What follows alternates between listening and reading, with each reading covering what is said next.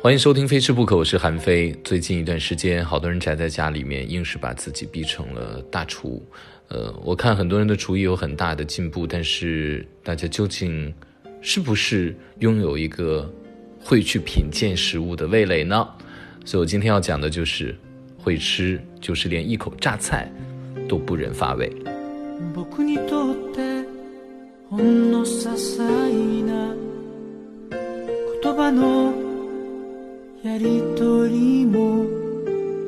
做榨菜的这个手艺，我指的不是原始去把榨菜从青菜的样子，最终进行发酵腌制，变成后来的装袋的那种榨菜。我指的是从超市或者从这个副食店里面买回来的这种榨菜、咸菜已经腌制好的，如何再去进行一次加工？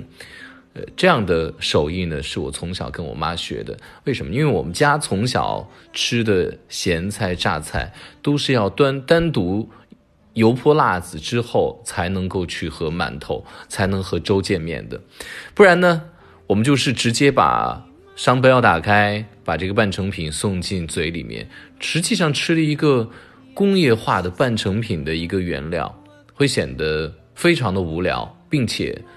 对食物的追求显得太廉价了，所以呢，我们家做呢，我妈从小都是一个非常讲究于把榨菜怎么和咸菜做好吃的。第一，要洗得非常的干净，把盐分洗掉，然后用手捏捏得非常的干，再加上这个蒜姜。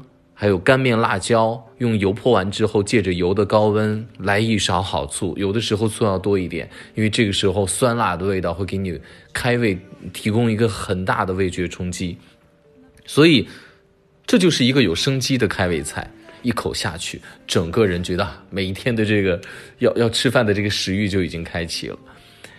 我呢是非常想念我曾经在北京。在草桥附近，现在就是去新机场那个地铁站那个附近，有一个全部都是重庆人的馆子，从服务员到大叔到老板，他们说的话全都是重庆话。他们家菜呢做的正常，但是他们家有一个特点，就是他们家所有的这个跳水泡菜或者叫洗澡泡菜，就用水灵灵的四方块在上桌之前，讲究的大厨或者服务员大姐。都要撒上糖和味精，然后再淋上海椒油之后，有几粒新切的小葱绿撒在上面。这个小葱的葱绿呢，不能太早切，太早切它一塌秧之后就不新鲜了，变成了一种臭葱的味道，而且呢不挺。我不知道呢，他们这么好吃的泡菜，很多店里面泡菜都是要收费的，他们竟然是免费。导致呢，我每次都不能贪婪的随便要，说加一碟再加一碟。我每次都说，泡菜多来点嘛。有的时候呢，老板心情好了或者没事儿，然后他要给我切几片自己爱吃的这种腌过的紫姜，非常的脆嫩，不刮硌牙齿。他就是把口水啊，就跟开了水龙头似的，你只要一吃它，你的口水就无法控制了。在酸的乳酸的刺激之下，你天然的就会分泌大量的口水。就像开了水龙头一样，这个时候实际上你已经开胃了。老上我们央视回家吃饭，有一个大厨名字叫万学武。有一次我们录节目呢，主题就是泡菜，他还真的就是把他从四川老家娘家带的那一坛子的泡菜的老水带过来。其实，在四川，尤其是四川的农村地区，有这样的一个习俗，就是在姑娘出嫁的时候啊，呃，妈妈。会给姑娘嫁妆里面备一坛子泡菜水，而不是泡菜，就这一坛子水当引子。她即便是去了婆家之后再去腌泡菜，都是娘家的味道。所以一坛子泡菜水，娘家的思念和娘家的味道都在里面了。那万学武大厨带来的简直就是一个，我觉得是腌过白菜的泡菜坛子的老水。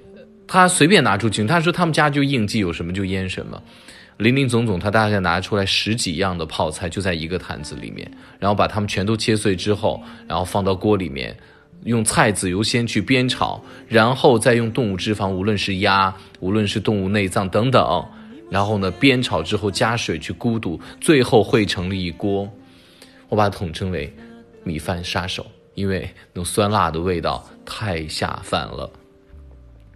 那万岁五大厨呢做菜的时候，我总觉得他那个方音以及他的那个朴实的慌张感当中，可能因为在镜头上面有一种恍惚的感觉。我总是怕漏掉什么关键，然后每次问我说：“停停停，现在这一步是什么？”他告诉我了，很平淡。我就说：“你摸着你的胸口，向全国人民保证，你毫无保留的告诉我们了。”他果真每一次都真的保证了。就我在想，我对大厨的这种戏谑，有的时候，我觉得他反而是对大厨手艺的一种无边赞美。感谢各位收听《非吃不可》，我是韩非。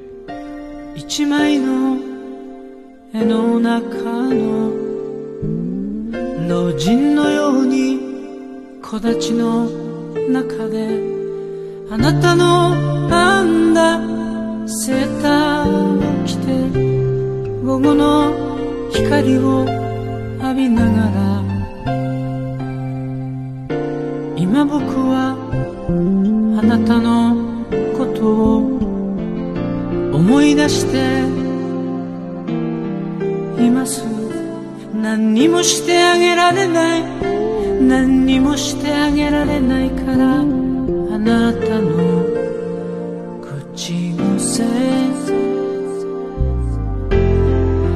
今だからあなたの優しさがわかる。僕にはもう歌は作れない。僕にはもう歌は作れ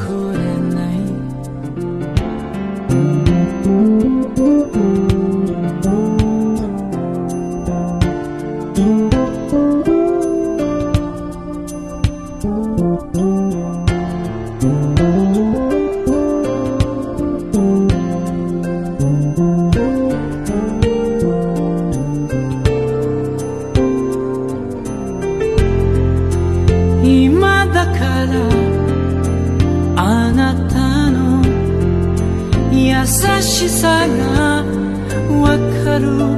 僕にはもう歌は作れない。僕にはもう歌は作れない。